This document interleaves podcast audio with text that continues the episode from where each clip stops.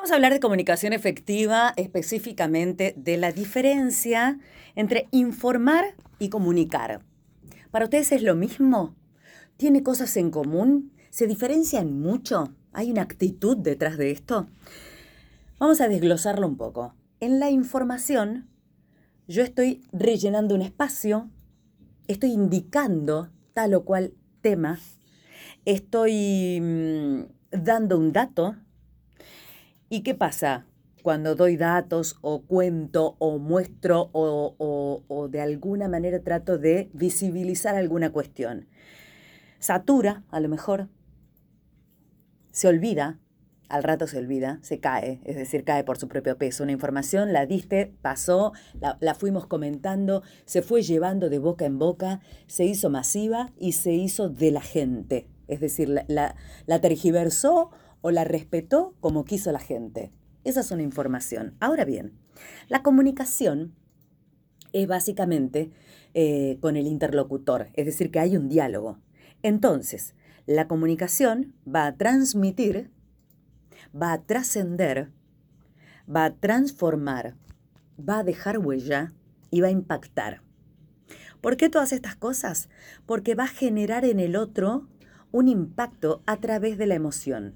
Porque si hay algo que tiene la comunicación y no la información, es que tiene emoción va acompañada la información, la comunicación, perdón. La información es simplemente un dato frío, un dato de la realidad, algo que te voy a contar, algo que pasó, algo que pasa o algo que va a pasar. Punto. No tiene nada, no tiene eje, no tiene cuerpo. En la comunicación, justamente lo que más hay es cuerpo, es eje, es una persona, es una historia, es una emoción, es una vivencia.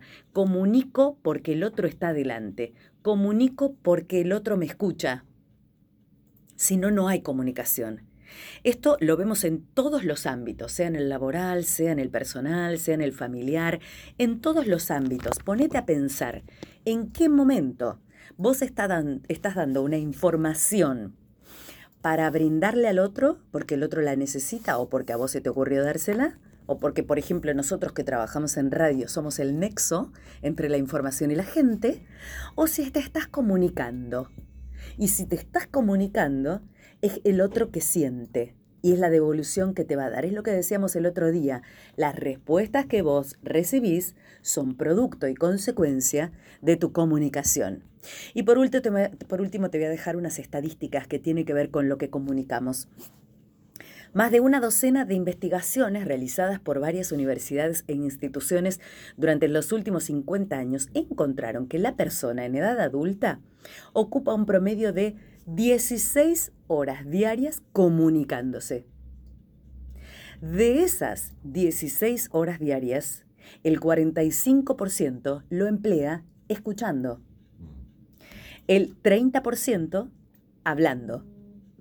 Y ahí te das cuenta en la retroalimentación. Ahí te das cuenta en ese porcentaje de que sí o sí en la comunicación hay un diálogo, hay una ida y vuelta, hay un interlocutor. A esto le debemos agregar el hecho de que nuestro lenguaje corporal, por ejemplo, la postura, la apariencia, los gestos, la mirada, siempre están comunicando una emoción, una actitud o un estado mental. Esa es la comunicación. Una actitud, una emoción, un estado mental, un diálogo. El 75% de la comunicación diaria está centrado en escuchar y en hablar, está centrado en el diálogo, está centrado en las intercomunicaciones, en el ida y vuelta. ¿Por qué? Porque como decimos siempre, somos seres sociales y eso nos diferencia. Comunicación efectiva en la super mañana del viernes en Conexión 107 con Susana Manceli, presentada como siempre por